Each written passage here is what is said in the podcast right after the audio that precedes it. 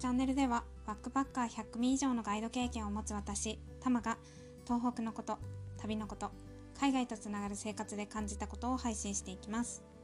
おはようございます。タマです。今日のタイトルはですねハンガリーでそばと言ったらお部屋に案内されるかもっていうようなお話をしていきます。はい。でこれはですねハンガリーからのバックパッカーをお家に泊めた時のお話なんですけどももう4年ぐらい前のお話になります。うん、であの蔵王に行って、まあ、帰りにねお腹が空いたねっていうことであのベジタリアンだったので彼女が。うん、でお蕎麦屋さんに行きたいっていうことでそこに行きました。であの料理がね来るのを待ってる時にあのそばってハンガリーで通じるんだよっていうことを教えてくれたんですよ。でええー、と思ったんですけどただハンガリーではあの食べるねそばっていうことじゃなくてお部屋っていう意味になるんだよっていうのを教えてくれました。うんでもねなんか発音とかはもう本当にそっくりそのままで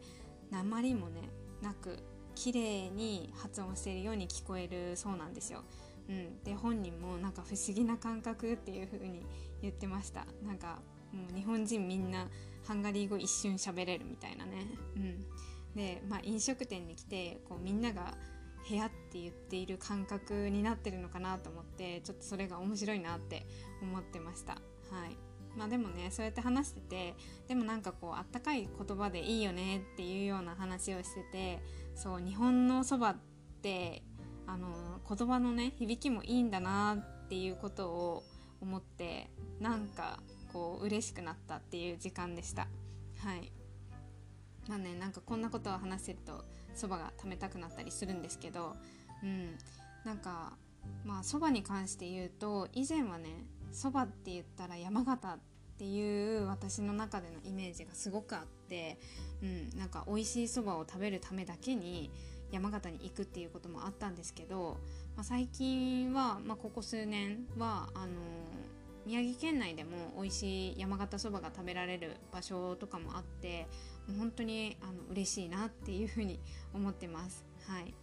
で山形に関してはあの肉そばっていうあの食べ物でも有名なんですけどちょっとねこれまで話すとあの長くなっちゃいそうなのでこれはあの次回のポッドキャストでお話ししようかなっていうふうに思います。はい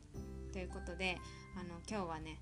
そばはハンガリー語で部屋っていう意味になるのであの皆さんハンガリーに行くことがあればお部屋って言いたい時はそばって言えば通じますので是非行ってみてもらえたらなと思います。はい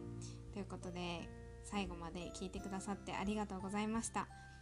えー、今月イベントをやる予定です。もし興味がある方は LINE 公式の方からお知らせをしますのでお友達登録しておいていただけると嬉しいです。では今日も一日深呼吸をして心楽しく過ごしましょう。ではまた。バイ。